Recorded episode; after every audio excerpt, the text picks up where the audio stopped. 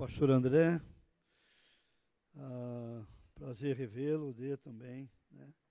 E outros irmãos aqui queridos, graça e paz do Senhor ah, nesta manhã. Ah, Deus é bom, nosso Deus é muito bom. E nós estamos vivendo um tempo diferente no mundo. Eu penso que um tempo diferente na igreja no mundo. É uma hora interessante essa. Quando estava orando, pensando sobre vocês esta manhã, e estava perguntando ao Senhor o que compartilhar, né? O que Deus tem na sua dispensa para dar a nós, não é? Nesta manhã. Eu trabalho com missões desde, desde 79. Meu batismo missionário foi em 79. Eu já era cristão, já era pastor, mas ainda não era convertido a missões. Parte da minha vida não compreendia ainda, minha mente não estava aberta para compreender a tarefa da igreja a minha responsabilidade pessoal e a minha responsabilidade como pastor em estar comprometido com a tarefa da evangelização daqueles que não ouviram o evangelho. A tarefa missionária, ela, embora o termo missões não apareça na, no, no, texto bíblico, mas ela vem do, do mandamento de Mateus 28, 18 a 20, quando Jesus nos deu ali uma, uma, uma missão. Um, nós somos chamados para uma missão em conjunto, aquilo que alguns chamam de comissão, não é? Para a pregação do Evangelho. E em 79, pela misericórdia de Deus, eu fui trabalhar como pastor auxiliar é, numa igreja em Santos, na minha cidade natal. E o meu pastor, ele era um homem de visão missionária e eu lembro que nós nos ajoelhamos para, orar, na sala dele tinha um mapa do mundo bem grande. E ele disse para mim: coloca a tua mão sobre um povo não alcançado e ora por um povo não alcançado. Eu nunca tinha ouvido essa linguagem, povo não alcançado. E eu descobri que eu fazia parte de um povo não alcançado, que são os pastores. Grande parte dos nossos colegas, o pastor André, é, e outros colegas aqui são pastores não alcançados pela visão missionária. Então eu disse para ele: Eu não sei o que é isso. Então ele me ajudou e me deu uma decisão. Ah, naquela época, o navio Dulos era um navio muito comprometido com missões naquele período. E ele me deu uma ordem para ficar com o navio por 30 dias, praticamente. Eu aprendi a obedecer o, o meu pastor com o meu pai e com a minha mãe. Meu pai era presbítero de uma igreja e meus pais eram ovelhas obedientes ao pastor. E eu aprendi com o papai e mamãe é, a obedecer o pastor. Isso é bíblico, está lá em Hebreus. Quando você diz para o André, pastor André, você obedece o pastor André?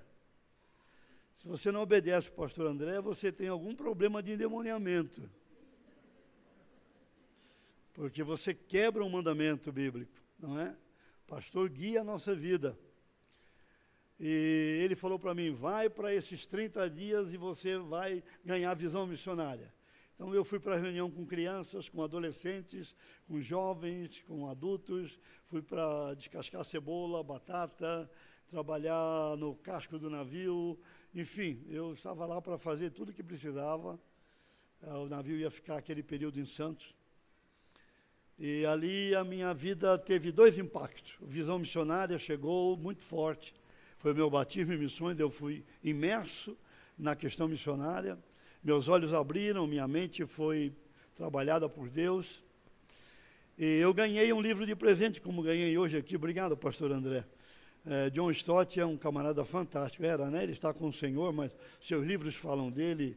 E nenhum irmão na história do nosso século conseguiu comunicar como John Stott.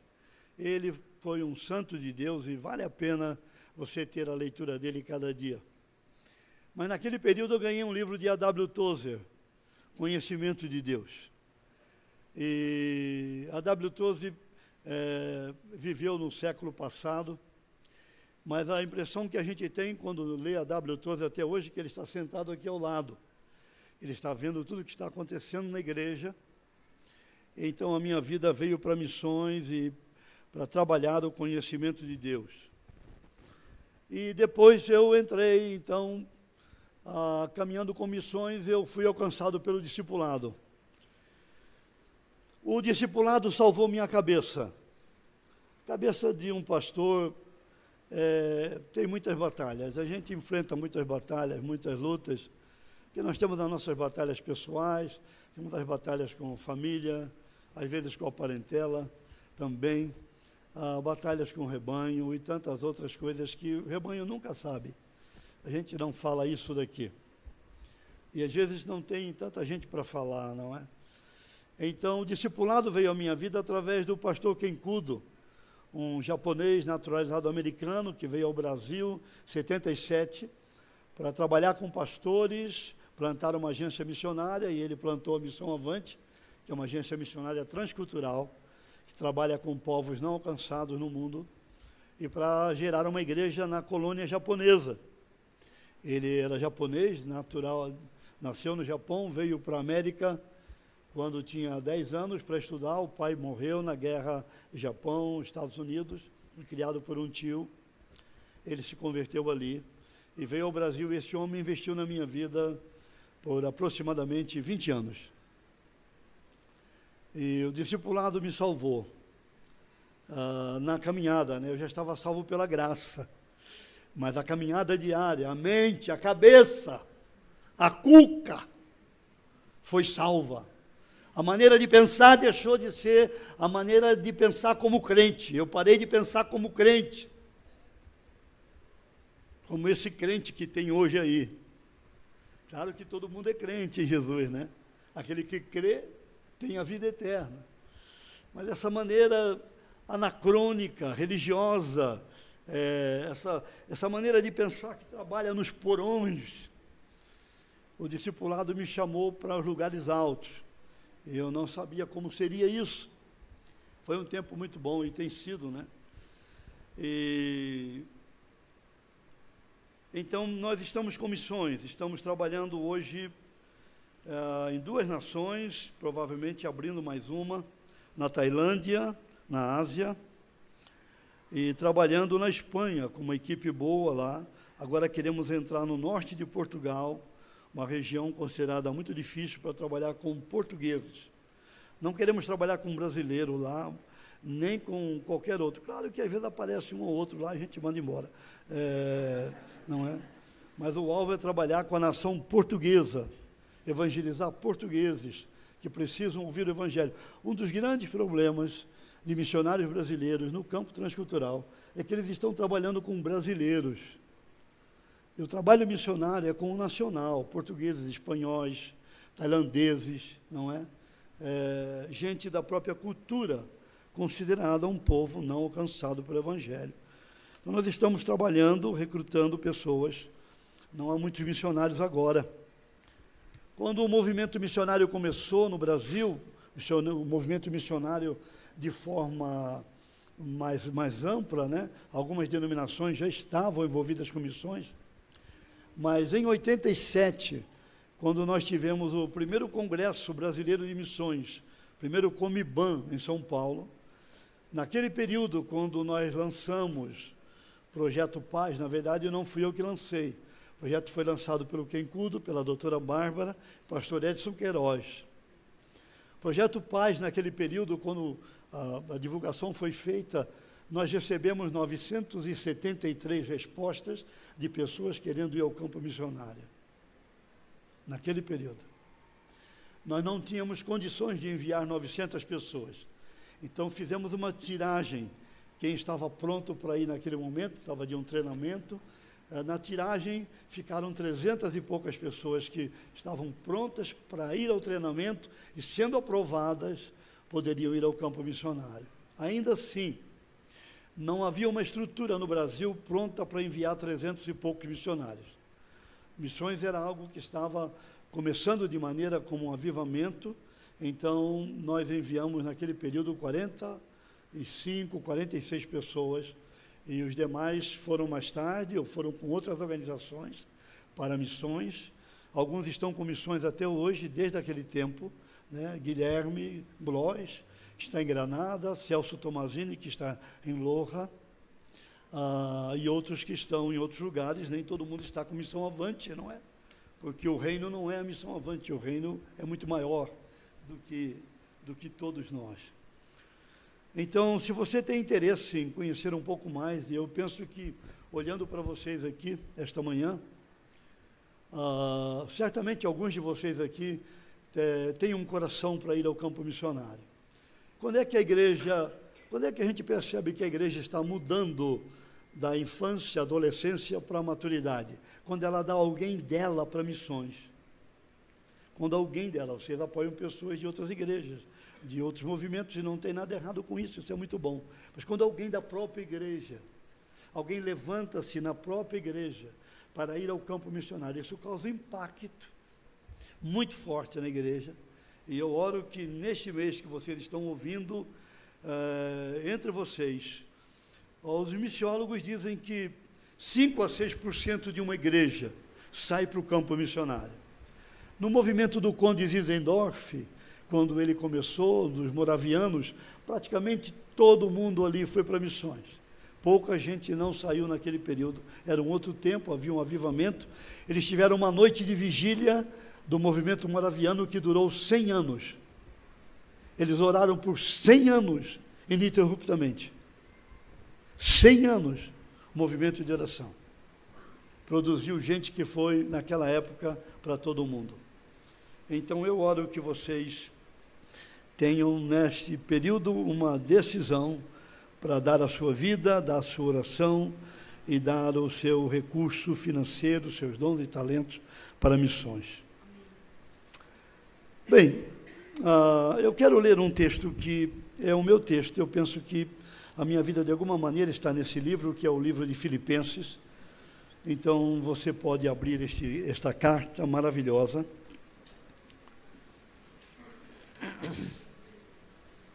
capítulo 3, versículo 7 até o versículo 11. Carta de Paulo aos Filipenses, capítulo 3, versículo 7 até o versículo 11. Você tem a sua Bíblia? Se não tem, pode chegar perto de um crente. Normalmente, um crente traz a sua Bíblia na reunião. Não é? Eu, outro dia, fui pregar numa igreja e eu troquei de pasta para levar algumas coisas e deixei a minha Bíblia na pasta em casa. Quando cheguei na igreja estava sem a minha Bíblia, então eu tive que falar isso para mim mesmo. Falei, irmãos, eu estou sem Bíblia, então eles me emprestaram uma Bíblia. Dentro da Bíblia estava um carnê do baú da felicidade, naquela época. Falei, será que eles querem que eu pague o carnê do baú da felicidade? Não paguei, não. Mas nem orei por isso também. Senhor, abençoe esse carnê que ele vai ser sorteado agora e tal. Mas o que para mim era lucro, isso considerei perda por causa de Cristo. Se deveras considero tudo como perda por causa da sublimidade do conhecimento de Cristo Jesus, meu Senhor, por amor do qual perdi todas as coisas e as considero como refúgio para ganhar a Cristo e ser achado nele, não tendo justiça própria que procede de lei, senão a que é mediante a fé em Cristo, a justiça que procede de Deus, baseada na fé. Para o conhecer e o poder da sua ressurreição e a comunhão dos seus sofrimentos, conformando-me com ele na sua morte, para de algum modo alcançar a ressurreição dentre os mortos. Amém? Quando esta carta chegou à minha vida, eu estava passando por uma forte crise. Você sabia que a crise é boa?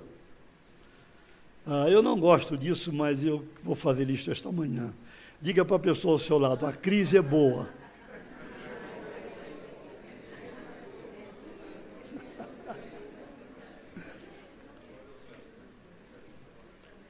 As crises revelam as cores do nosso coração.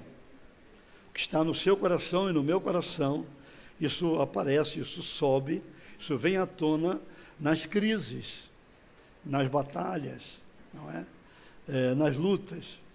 E eu decidi ler este livro, eu ouvi uma informação sobre é, Campbell Morgan, era um erudito inglês, ele foi pastor na capela de Westminster, se não estou enganado, antes do Dr. Lloyd Jones. E ele não ensinava um livro da Bíblia sem ler aquele livro 50 vezes. Então, quando eu discipulo alguém, eu estou envolvido com discipulado, eu dou essa tarefa. Leia determinado livro, eu indico o livro 50 vezes. Se você não lê 50 vezes, você não quer o discipulado, então não é comigo, deve ser com alguém por aí. Quando você lê 50 vezes, você você ganha a mentalidade do livro. Você compreende a mente é, do livro. Mas o ideal seria ler o livro 100 vezes. E quando você lê 100 vezes, o livro é seu. Você ganha o livro. Então eu decidi ler Filipenses cem vezes. E acabei decorando o livro de Filipenses. Já depois, decidi decorar depois dos 50 anos. Então qualquer pessoa aqui pode decorar Filipenses. Mas eu já li Filipenses perto de 250 vezes. E ainda estou aprendendo com esta carta maravilhosa. A carta aos Filipenses ela foi escrita para a mente humana, para a psique humana. Quando você lê esta carta, você descobre ah, que esta carta tem aproximadamente 20 maneiras de pensar. Você encontra aqui como Paulo pensa, a mente de Paulo. Eles fizeram uma pesquisa em Londres e descobriram que entre as dez mentes maiores do mundo está a mente do apóstolo Paulo. Então, a mente de Paulo está aqui. Claro, você tem a mente do Pai, você tem a mente do Filho, você tem a mente do Espírito Santo, você tem a mente de Timóteo, a mente de Epafrodito, você tem a mente de é, Evódia é, e Sintique, como Paulo diz, é, aqui neste livro, do Ex-Irmãs, você tem a mente dos inimigos do Evangelho, que essa mente está aqui. Você tem a mente dos, daqueles que faziam parte do judaísmo. Você tem a mente do mundo contemporâneo de Paulo. Ah, você tem a mente da igreja de Filipos. E Paulo fala da mente que nós devemos ter é, no nosso dia a dia, e ele fala da mente do futuro, como será a mente do tempo do fim. Então, se você ler esta carta cem vezes, você pega isso. Você pega isso. Então, eu quero encorajá-lo a, a ler a Bíblia num período onde a Bíblia não se lê mais e as pessoas não têm mais a sua Bíblia elas estão com a Bíblia, não estou, meu celular está desligado, elas estão com a Bíblia no celular. A neurociência está dizendo uma, algo interessante. O celular é um distrator. O celular, os aplicativos, as redes são distratores. É o maior instrumento de distração que existe para tirar de você a concentração, o foco, a capacidade de parar, de pensar, de contemplar, é, de ter solitude, de fazer o que diz o Salmo 46, aquietai-vos e saber que eu sou Deus. Aquietar-se ali é, fique quieto. Esse chamado para ficar quieto diante de Deus, não é? Mas nós perdemos isso, nós estamos com o celular aqui e eu estava num culto outro dia, eu ia pregar e o pessoal veio sentar do meu lado, enquanto alguém estava lá cantando, adorando e orando. As pessoas estavam ou no Instagram, ou no Facebook, ou no WhatsApp. E eu pensei em falar, rapaz, desliga esse demônio aí.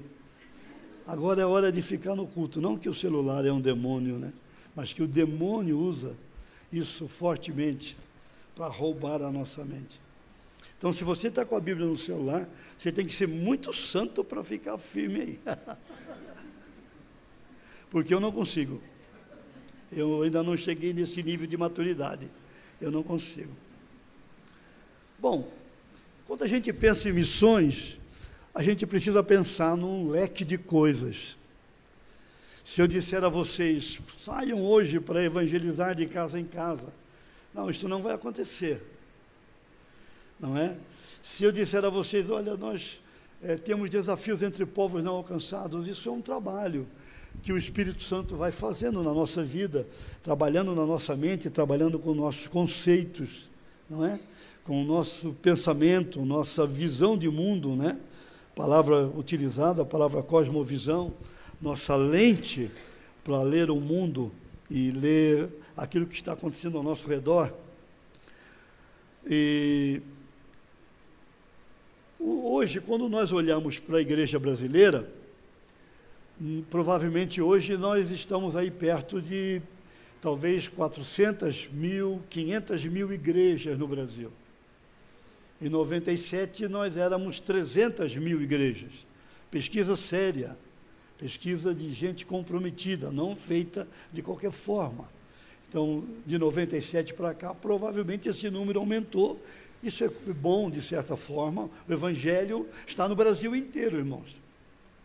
O Brasil não é mais um país que precisa ser evangelizado, embora nós continuamos falando com pessoas ao nosso redor que ouviram o Evangelho. A ideia é que o Brasil não é mais um povo não alcançado. Em 87, em Comibã, a compreensão da liderança que estava ali, nós tivemos líderes da América Latina, da Ásia, da Europa, de todo mundo que veio para Comiban. A conclusão era: o Brasil não é mais um campo missionário. O Brasil é um celeiro missionário. Há tantos crentes no Brasil que nós podemos dar alguns destes para o campo transcultural. Por exemplo, tem muito crente aqui esta, esta manhã.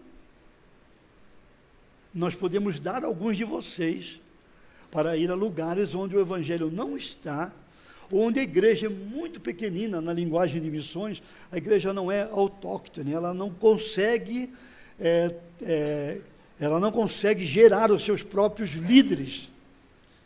E ela não tem recursos próprios para se manter entre o seu próprio povo. Nós temos milhares de igrejas no mundo, pequeninas, muitas dessas igrejas precisam ainda de ajuda que vem de fora para trabalhar, para plantar essa igreja ou para ajudá-la no crescimento.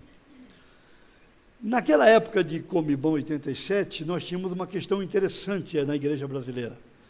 Nós tínhamos muitos candidatos para missões, mas a igreja não tinha recursos suficientes para responder àquela demanda de candidatos. O missionário quando ele ia ao campo, ele precisava levantar recursos em dólar ou em euro.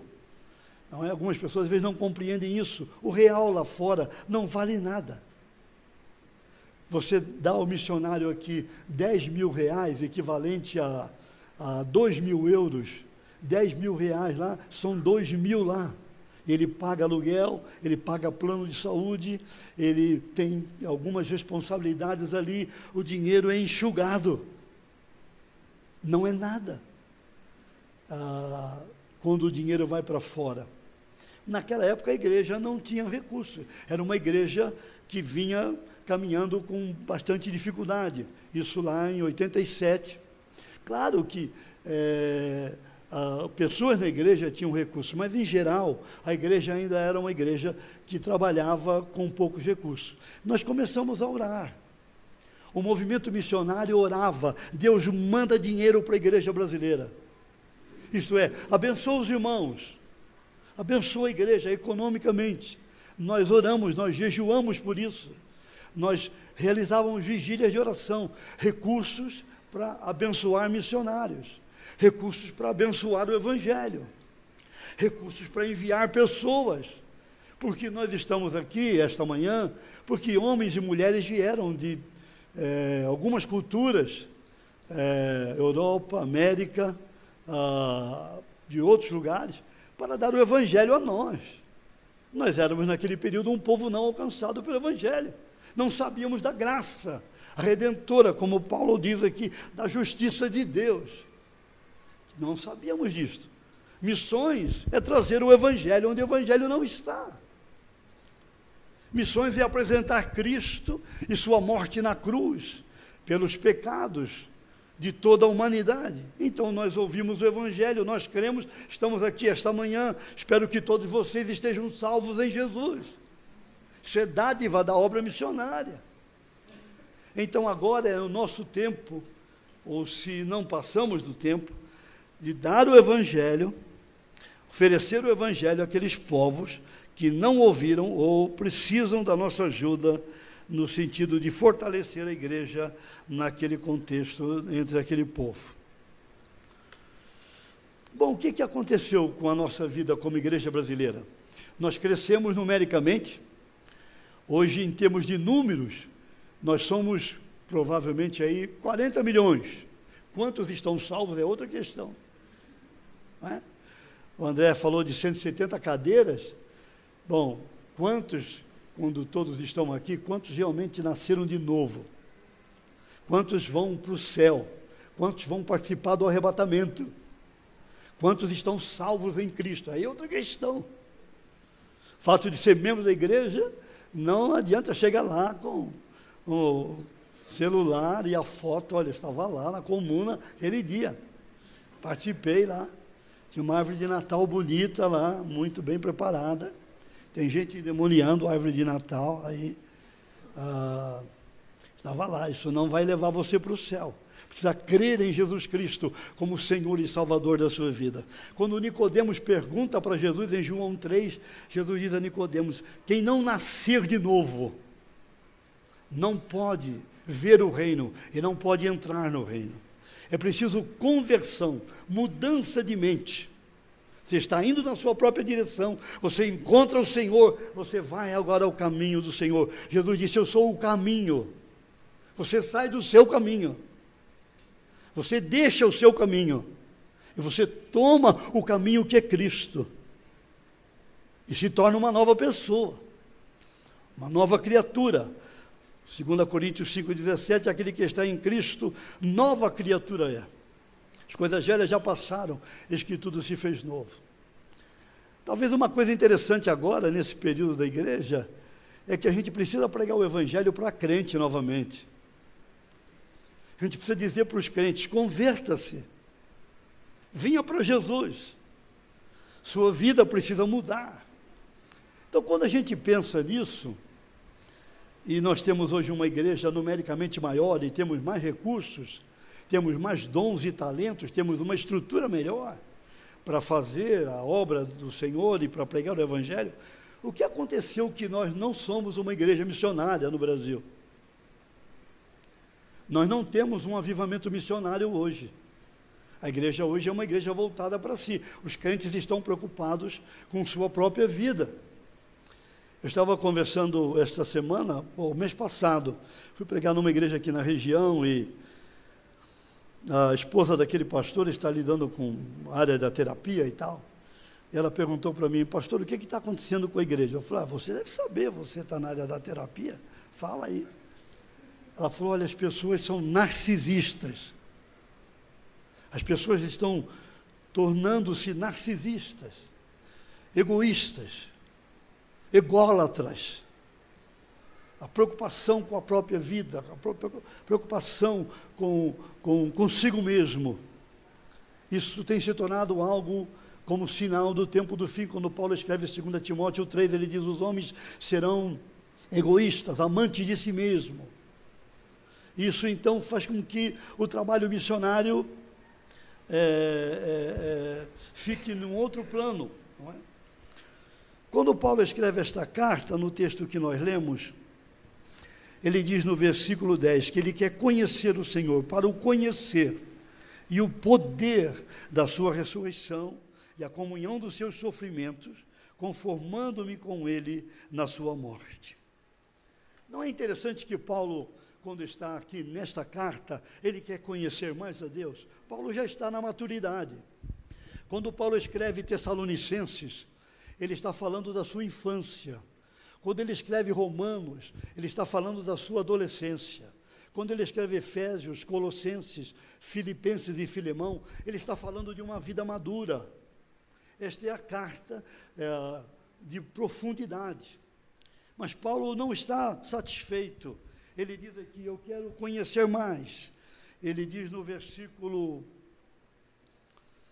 no versículo 12 de capítulo 3, não que eu tenha já recebido ou tenha já obtido a maturidade, a excelência, mas prossigo para conquistar aquilo para o que também fui conquistado por Cristo Jesus. Então, o que é que eu percebo, irmãos, na minha própria vida? Sou casado com Maria José, sou pai, sou pastor desde 77, uh, ah, estou com missões há algum tempo. Eu percebo que na medida que eu conheço mais a Deus, a minha cabeça muda a minha forma de pensar, é, ela fica melhor.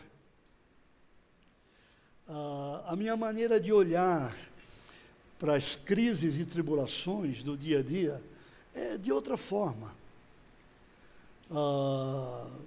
a minha maneira de, de compreender o que Deus está fazendo, da maneira como Deus está fazendo. Nós cantamos um cântico aqui muito perigoso eu não sei se você pensou na letra, se você cantou como a gente normalmente canta, e a gente acaba mentindo quando canta. Nós cantamos aqui: usa-me, quebranta-me. É isso mesmo que você quer? Você compreende o que é isso? Deus vai usar a sua vida, e Ele vai usar da maneira dele, da forma como Ele quer, do jeito dele. Ele vai resolver as coisas na sua vida como ele entende que deve fazer. Você ainda cantou, quebranta-me. Você está dizendo para o Senhor: quebra esse vaso, Senhor. Faz de novo. É isso que você quer? Quer rever a letra? Quem sabe pode fazer uma oração, Deus, eu me enganei. É melhor o senhor pagar isso que cantei aí porque não lembrei que a coisa vai ficar complicada. Porque tem um custo quando nós entregamos a nossa vida ao Senhor. Quando Paulo escreve esta carta alegre, esta é a carta mais alegre de toda a Bíblia. Ele está preso. Não tem liberdade de ir aonde ele quer. Você quer ser usado por Deus? Você deveria querer mesmo sabendo dessa notícia, que Deus vai dizer a você: não vá, mude os seus planos, não faça o que você quer, eu não estou aí, não vou abençoar isto. Outro dia, um, uma pessoa ligou e falou: Olha, eu estou decidindo fazer tal coisa, e conversei com minha família e decidimos que mudou tudo. E aí ele falou para mim: O que é que você acha? Bom, não acho mais nada. Você já decidiu o que está fazendo?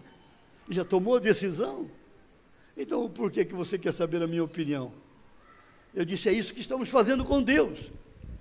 Nós decidimos o que nós queremos, compramos o que nós queremos, vamos aonde queremos, falamos o que queremos, pensamos da forma como achamos que devemos pensar, e nós dizemos para Deus: Deus abençoa isso.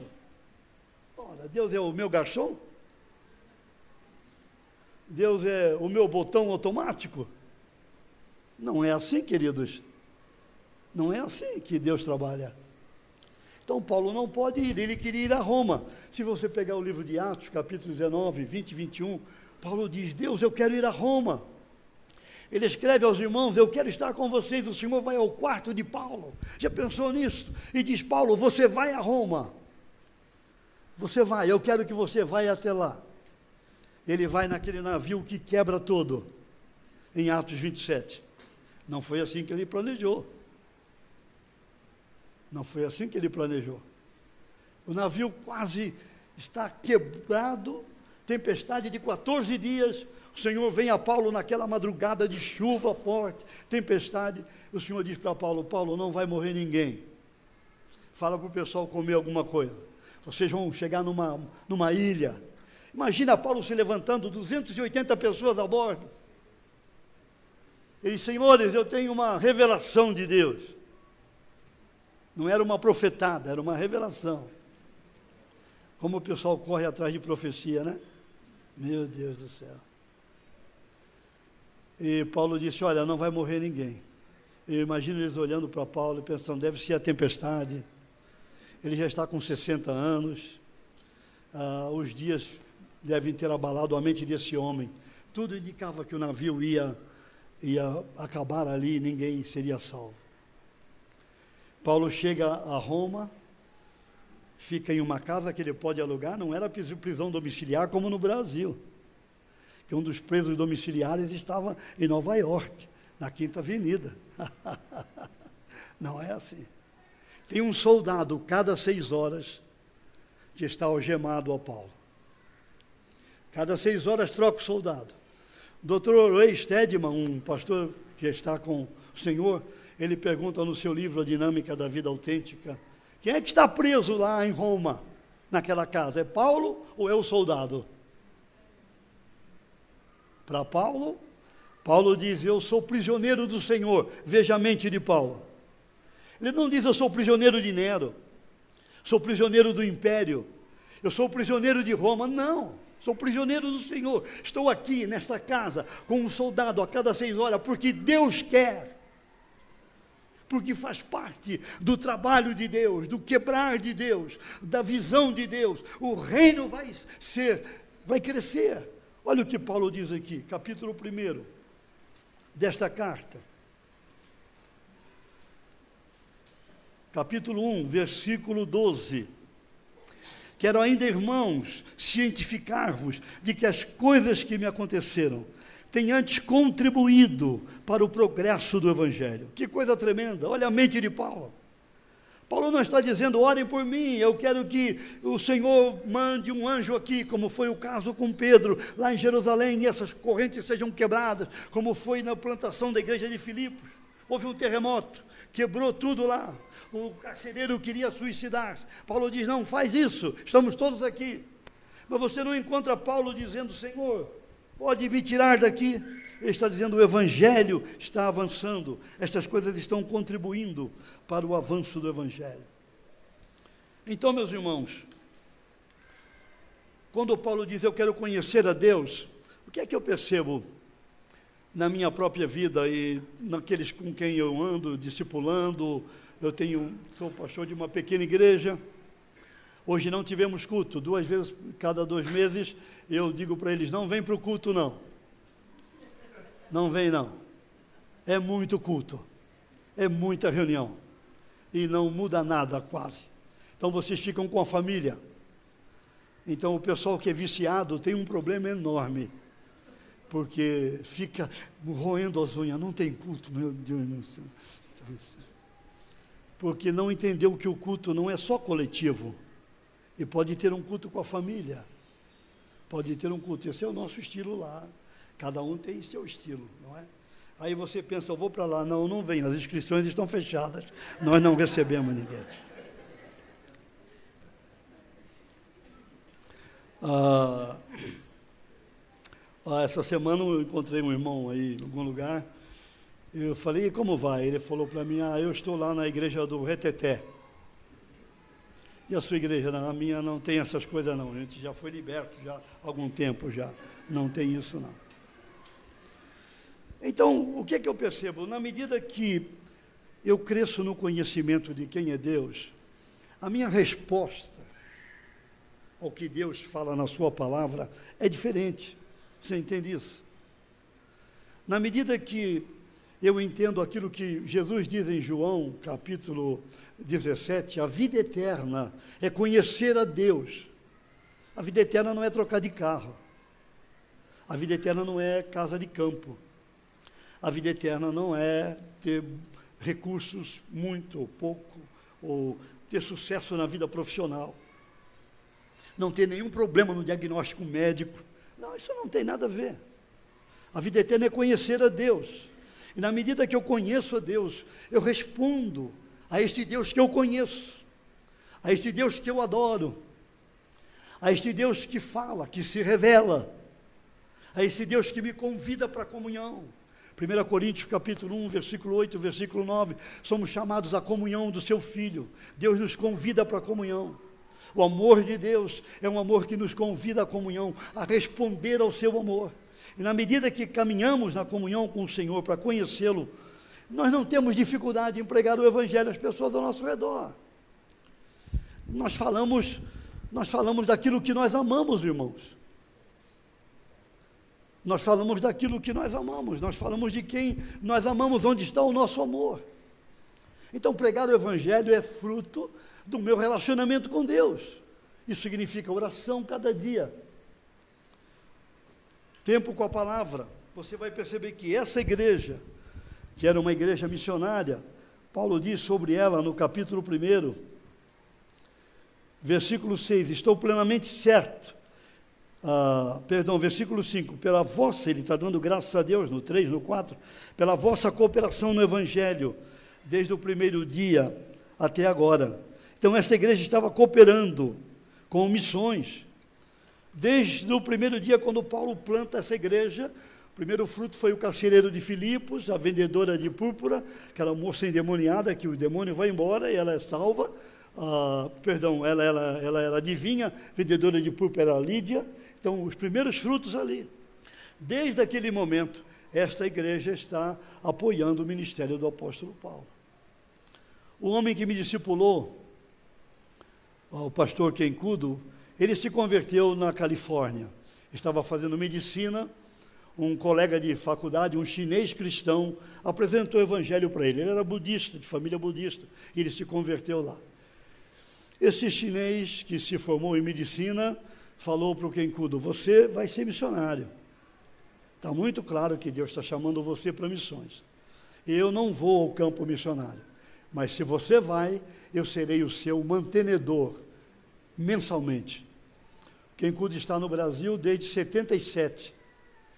Ah, isso já então está aí perto de 46 anos. Este chinês está vivo é, é o melhor médico na área de HIV no Havaí. 80 e poucos anos, está indo para alguns países do mundo para treinar novos médicos. Esse homem é mantenedor do Kenkudo por 46 anos, mensalmente. Porque missionário come todo mês, você sabe disso, né? É? Todo mês, não é? Mensalmente. Quando o Kenkudo se converteu, ele vivia com um tio na América. O tio era milionário, não tinha filhos, ele adotou o Ken, porque mãe do Ken tinha ficado no Japão, estava viúva. Quando ele se converteu, o tio falou para ele: Você vai deixar o budismo? Uhum. Agora vou seguir a Jesus. Você não terá nenhuma herança. Toda herança era dele. Não tem problema. Considero tudo como perda. Capítulo 3, versículo 7. Por causa de Cristo. Qualquer pessoa que decidiu seguir o Senhor para o campo, para o ministério pastoral, para a área profissional, para fazer o que você faz, nenhuma pessoa perdeu. Nós ganhamos é, em Cristo. Paulo diz isso: considero tudo como perda para ganhar a Cristo, para conhecê-lo. E essa igreja, como resposta do conhecimento de Deus, é uma igreja que está é, cooperando com o Evangelho, o ministério do, do apóstolo Paulo. Agora, é interessante notar, perdão, que Paulo vai para Filipos por causa da igreja de Antioquia. Eles estão orando e jejuando, e o Espírito Santo falou à igreja de Antioquia: Separai-me agora a Barnabé e a Saulo. Atos capítulo 13, versículo 1, 2, 3 e 4 para a obra que os tenho chamado. Então, uma igreja deve estar pronta para ouvir o Espírito Santo. Quem o Espírito vai dizer aqui? Vai falar com o pastor André, com a liderança da igreja. Esse casal pode ser um casal que vai receber treinamento, porque tem ministério aprovado, tem sido testado. E pode ser alguém que vai para o campo missionário. Então, essa igreja é uma igreja que está cooperando no trabalho de missões. Agora, há uma outra questão que eu quero mencionar nessa igreja, na carta de Paulo aos Filipenses, capítulo 1, versículo 19. Paulo diz: Estou certo de que isto mesmo, pela vossa súplica, pela vossa oração, pela provisão do Espírito de Jesus Cristo, me redundará em libertação. Então, esta é uma igreja que está orando pela obra missionária. Queridos, quando o missionário chega no campo, ele precisa de portas abertas para pregar o Evangelho em média, em média, há sete anos para o contato com o nacional, para que o nacional possa vir a Jesus. A média no campo missionário é de sete anos. Na Ásia, Tailândia, você contata aquela pessoa por sete anos.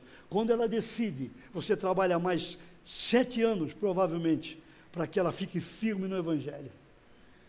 Então, o missionário precisa de oração para que o Senhor abra portas, para que ele então possa comunicar o Evangelho àqueles que estão ali no povo com quem ele está trabalhando, não é? Ah, então você pode orar por isso. Ah, São Bento de Núrcia, ele foi um monge em 480 depois de Cristo. Ele dizia o seguinte: oramos para não esquecer quem está no comando. A oração é uma declaração de dependência.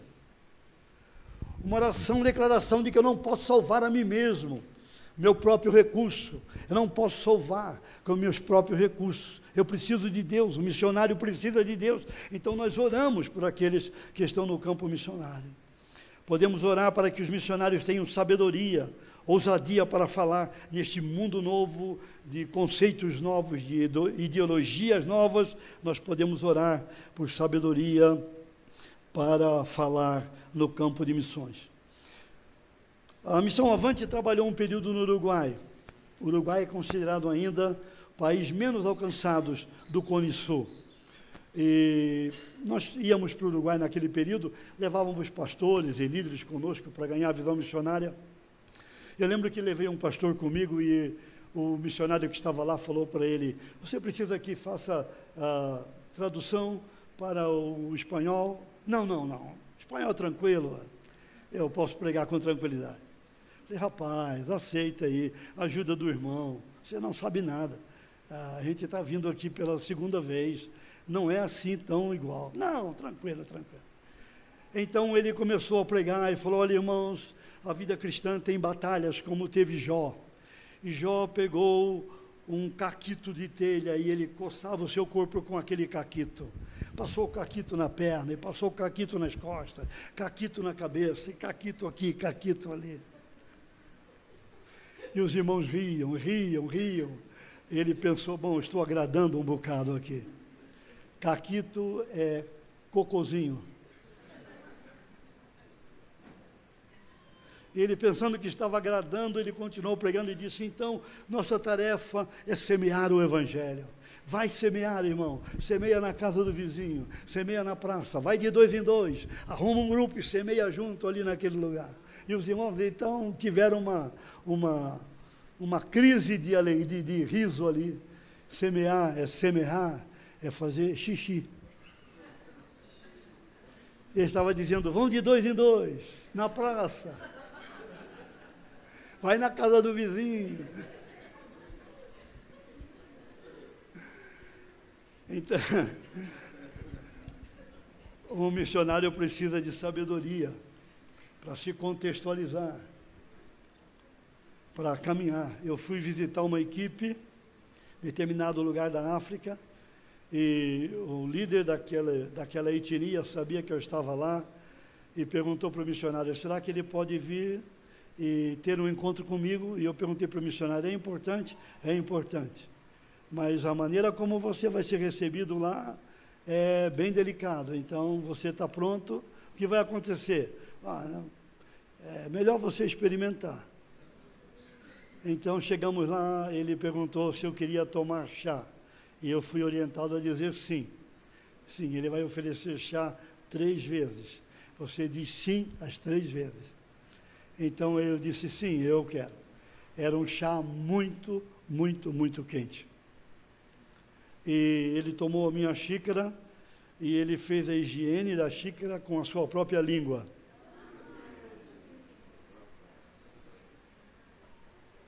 Então, ele colocou o chá ali e me deu a xícara para tomar o chá. E era uma casa sem janelas, haviam vários nas janelas olhando para ver se eu ia tomar o chá. Então, sabe quando você ora em todo o tempo? Senhor, segura esse chá e me ajuda. Mas foram três vezes assim. Aí ele então queria falar. Então significava que eu estava pronto para ouvi-lo e para falar também. Ah, nem sempre é questão de comida, não é? Ah, nós fomos a Portugal um período, tínhamos uma equipe lá, sentamos na mesa para comer com os irmãos e os irmãos serviram vinho. E um pastor que estava comigo disse: Eu não tomo vinho, por quê? É pecado tomar vinho.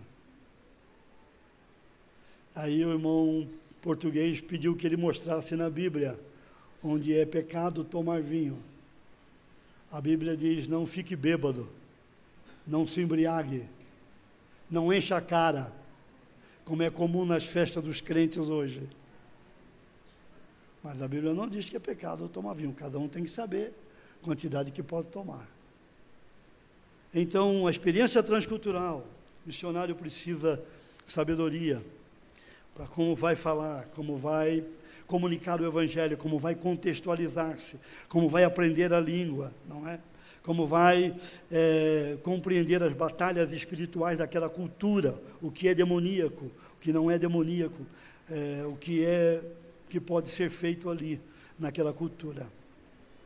Então, essa igreja que coopera com o ministério de Paulo, uma igreja que está orando pela vida dele, eu queria mencionar é, pelo menos mais uma questão no capítulo 2 de Filipenses, tem mais cinco minutos, André? Tranquilo? Ok. Capítulo 2, versículo 25. Julguei, todavia, necessário mandar até vós Epafrodito, por um lado, meu irmão, cooperador, companheiro de lutas, e por outro, vosso mensageiro vosso auxiliar nas minhas necessidades. Então, essa igreja enviou Epafrodito para cooperar com o ministério do apóstolo Paulo, para ser companheiro de lutas, ali é, como auxiliar nas necessidades. Pafrodito tem uma batalha física naquele período e ele está é, lutando ali com, fortemente, mas ele é enviado pela igreja para cooperar. Os irmãos sabiam que Deus colocou vocês aqui para serem cooperadores aqui nesta igreja? E nesta manhã, neste mês de missões, final de ano, a gente culturalmente começa a pensar como foi o ano, as lutas e batalhas. Uma boa avaliação, que era um hábito dos puritanos, o autoexame era uma doutrina puritana, do movimento dos puritanos, movimento de santidade, era o autoexame. Uma boa avaliação é: eu sou um cooperador aqui na Comuna Batista. A minha vida é uma vida que está a serviço do Senhor Jesus. Eu cantei aqui, usa a minha vida. Você é um cooperador aqui ou você está aqui criando dificuldades? O que aconteceu com a nossa cabeça? Nosso conhecimento de Deus ainda não é suficiente para entender que nós não temos direito nenhum. Nós não temos direito nenhum. Nós, nosso direito foi entregue a Cristo. Nós somos senhor de nada. Jesus Cristo é o Senhor dos senhores. Estava cantando, contando para o pastor André esta manhã. Eu fui pastorear uma igreja em Santos e era uma igreja batista naquele período. E quando acabava o culto, havia um irmão lá, ele era diácono, acho que não tem nenhum diácono assim aqui. Se tiver, precisa ser salvo. É, ele fazia assim para mim. Então eu me aproximava dele, ele tinha um papel, ele dizia: O senhor não cantou três hinos, o senhor só cantou dois. E nós estamos acostumados a cantar três, no mínimo três hinos. O senhor cantou dois hinos e alguns outros cânticos. Muito obrigado, irmão. O senhor pode deixar o papel comigo? Deus o abençoe. No outro domingo ele me fazia assim para mim. Ele tinha idade para ser meu pai? Pois não, irmão. O senhor não veio de gravata. Naquela época, o pastor Batista usava gravata. Eu só vim de paletó, Santos, 40, 38 graus, às vezes 40 graus. Ah, muito obrigado, irmão. O senhor pode deixar o papel comigo? Deus o abençoe. No outro domingo, cada domingo ele tinha uma coisa. O senhor não deu a benção apostólica. Tem que dar a benção apostólica. Ah, um dia ele falou para mim, depois desse bate-papo assim em particular, há seis meses eu lhe dou um papel. E o senhor me diz a mesma coisa. Muito obrigado. Deus o abençoe. Amém. O senhor não tem outra coisa para dizer?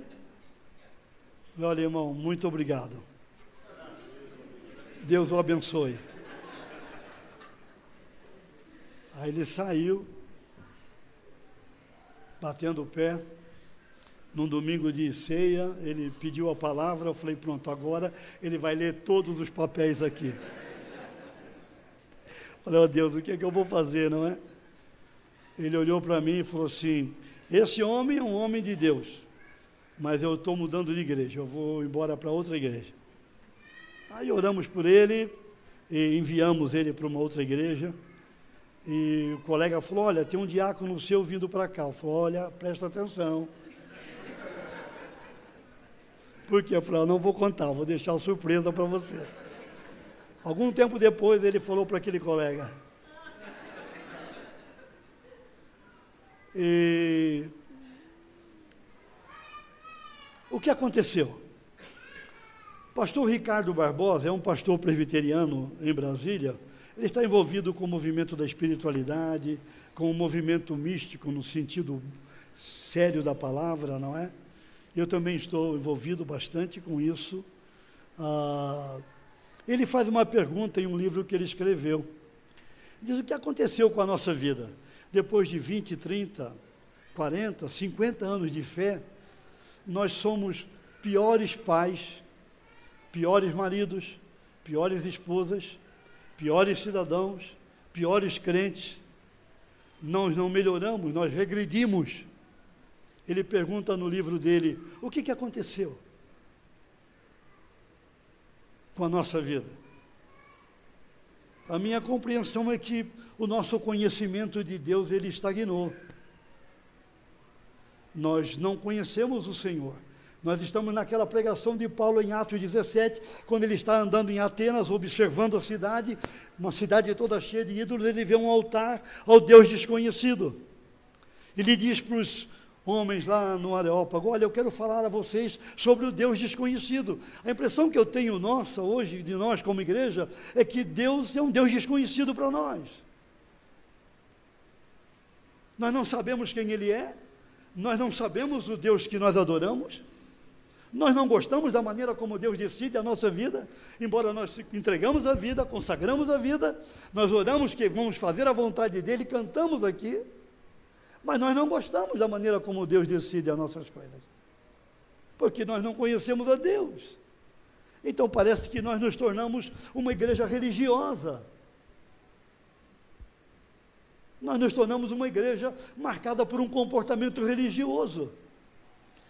O que eu quero dizer com isso é que o baixo índice, o baixo número de gente para missões e de recursos. Eu tive uma ovelha, uma época no ministério, e tenho agora uma pessoa que está no discipulado, mesmo perfil, discipulei, falei sobre isso. Esse homem em Santos, ele, cada culto vinha para mim e perguntava, pastor, tem algum missionário precisando de ajuda? A nossa igreja, naquela época, chegou a apoiar 52 missionários alguns integralmente, alguns parcialmente. O dinheiro entrava por fé. Nós orávamos, havia planejamento, mas o dinheiro entrava por fé. E o Rubens fazia isso. Falei, Rubens, por que é que você está perguntando? Todo culto eu trago uma oferta extra. Porque Deus me fala que em todo culto há um missionário, há um irmão, há algum pastor que nós apoiamos que precisa de ajuda. O dinheiro não dominava a vida do Rubens, não dirigia a vida dele. naquela época da crise do governo Collor, quando muitos ficaram em dificuldade, o tesoureiro da igreja falou para a gente naquele período. Eu estou citando lá, mas eu tenho visto isso muitas vezes na minha vida. Esse foi um fato interessante. Falou, pastor, esse mês nós vamos pagar os missionários ou nós vamos pagar a igreja, as coisas da igreja. Então, qual é a prioridade? Prioridade no seu orçamento, no meu orçamento, deve ser missões. Eu faço qualquer corte. Missões não pode, não pode deixar de acontecer. Eu falei, então vamos orar. Quanto precisamos para o orçamento? Para fechar o orçamento, naquele período, hoje seria 30 mil reais. Naquele período. Tá. Então, nós precisamos de quanto para os missionários? 30 mil. Era 30 mil por orçamento da igreja. O recurso tinha praticamente quase desaparecido. Oramos. Mas naquele dia precisávamos de 30 mil. Entrou um homem na igreja, eu não o conhecia, sentou lá. Acabou o culto, ele veio falar comigo. Ele tinha uma sacola tiracolo. E o gasofilaço não era essa, esse, esse móvel redondo aqui, aberto era aquela coisa pequenininha. Né? A gente orava para Deus mandar dinheiro e punha aquela coisa pequenininha. Lembra disso? Ele perguntou: vou ficar o culto todo colocando dinheiro ali. Falei, mas amigo, eu não sei quem você é, não sei de onde você vem. Ele abriu a sacola, tiracolo, tirou um pacote de dinheiro em espécie. O que é isso? Falou, eu sou um empresário, eu sou membro da igreja tal. Eu estava lá, indo para a minha igreja, o senhor falou, não vai lá vai no teu cofre e pega um pacote de dinheiro e leva na igreja memorial. Ele tinha um pacote grande e um pacote pequeno. Qual pacote ele pôs na mão primeiro? O pequeno. Você tem 20 reais na sua carteira e tem 100 reais. Vamos levantar nova oferta para missões. Qual é a importância que vem primeiro? É? Ou oh, se é, você é crente. A menos que você só tenha 20. Quando ele pôs a mão no pacote pequeno, Deus falou para ele: pega o pacote maior. O Deus da Bíblia fala. Eu perguntei para ele: quanto tem aí? Ele falou: não sei, não contei. Então chamei o tesoureiro, chamei os irmãos da administração. Nós estávamos de 30 mil. Eles contaram aquela importância. Naquele pacote tinha 31 mil e 500 reais. Nós tivemos crises por provavelmente seis domingos. Cada domingo aquele homem entrava. Eu olhava para o tesoureiro, ele estava sorrindo de orelha a orelha. Ele vinha com a esposa e três filhos, cada um deles tinha um pacote. Eu sabia que uma hora Deus, o Senhor ia dizer para ele: pronto, pode, pode ir embora. Paulo diz que esta igreja, capítulo 4, então, última questão, versículo 14 Todavia fizeste bem associando-vos na minha tribulação. E sabeis também vós, ó Filipenses, versículo 15, quando parti da Macedônia, nenhuma igreja se associou comigo no tocante a dar e receber, senão unicamente vós outros. Amém? Queridos, o conhecimento de Deus é, me leva a entregar a minha vida. Senhor, aqui está a minha vida quando cantamos aqui. O Senhor pode levar a minha vida para onde o Senhor quiser. Se ele disser a você, seu lugar é aqui em Santo André, na comuna, então você fica aqui. Não precisa ficar mudando de igreja para lá e para cá. Isso é hábito pecaminoso. Fica mudando, pula para lá. Macaco que muito pula, leva chumbo. Não tem que ficar mudando de igreja. Você só sai daqui se Deus vai mandar você para o campo missionário, ou a empresa transfere você. Não tem essa de fica, muda para cá, muda para lá, assiste no Google, aquele pastor, aquele lá. Ah, isso é coisa errada, isso é pecado. Fica aqui, acerta aqui, arruma aqui, quebranta aqui, consagra aqui, santifica aqui, ora aqui, contribui aqui. É isso que nós temos que fazer. Então, este tempo é um tempo para que eu, eu possa dizer a Deus, você também, Senhor, aqui está a minha vida. Eu quero ser bênção aqui nesta igreja. Quero ganhar os vizinhos, quero falar com as pessoas, quero alcançar as pessoas que precisam de Deus. A informação que nós temos hoje, que vem da área de saúde, é que a grande parte da população tem batalhas com a mente agora. que vamos fazer com essas pessoas? Traga para a Bíblia. Traga para Jesus. Traga para o Evangelho. Apresente Cristo para conhecer a Cristo e o poder da sua ressurreição e o seu sofrimento. Sabia que o sofrimento nunca é em vão? Você está passando luta, tribulação, está enfrentando batalha. Isso não é em vão, não é por acaso. Deus não está brincando com você, Ele está trabalhando, fazendo algo bonito na sua vida. Deus está realizando uma obra maravilhosa no seu caráter. Você pega assim, Filipenses, Paulo diz que Timóteo era um jovem de caráter provado e aprovado. Então eu quero encorajá-lo nesta manhã a dizer ao Senhor: Senhor, eu quero conhecer o Senhor, para ser um cooperador com missões, para orar, para dar recursos, para dar a minha vida, para ser um instrumento nas tuas mãos. Meus irmãos, o tempo está terminando, o mundo está desmoronando, vocês conseguem perceber isso? O nosso mundo está indo para o seu grande final, Apocalipse. Quanto tempo nós temos? Então, não dá tempo, irmãos, para ficar esperando para amanhã. O chamado é para agora de manhã. O chamado é para entregar a vida agora, consagrar agora, decidir mudar agora, confessar pecado agora pôr a vida em ordem, a família, o coração, ser um soldado do Evangelho, batalhar pelo Evangelho. Capítulo 1, versículo 27 aqui, vocês estão batalhando pelo Evangelho. Esta igreja de Filipenses é, estava com Paulo, causando impacto tremendo ali e sendo bênção para o ministério. Então, Paulo é, agradece a Deus e escreve esta carta de maneira tremenda. Eu quero terminar dizendo o seguinte: tem dois versículos, um eu já citei, para conhecer a Deus. Capítulo 4, versículo 11, Paulo diz: Aprendi a viver contente aprendi a viver em contentamento. Não importa como as coisas vão acontecer hoje, amanhã, essa semana, o mês que vem, não há problema, irmãos, quanta batalha vamos ter ainda, até que o Senhor venha. Não tem problema.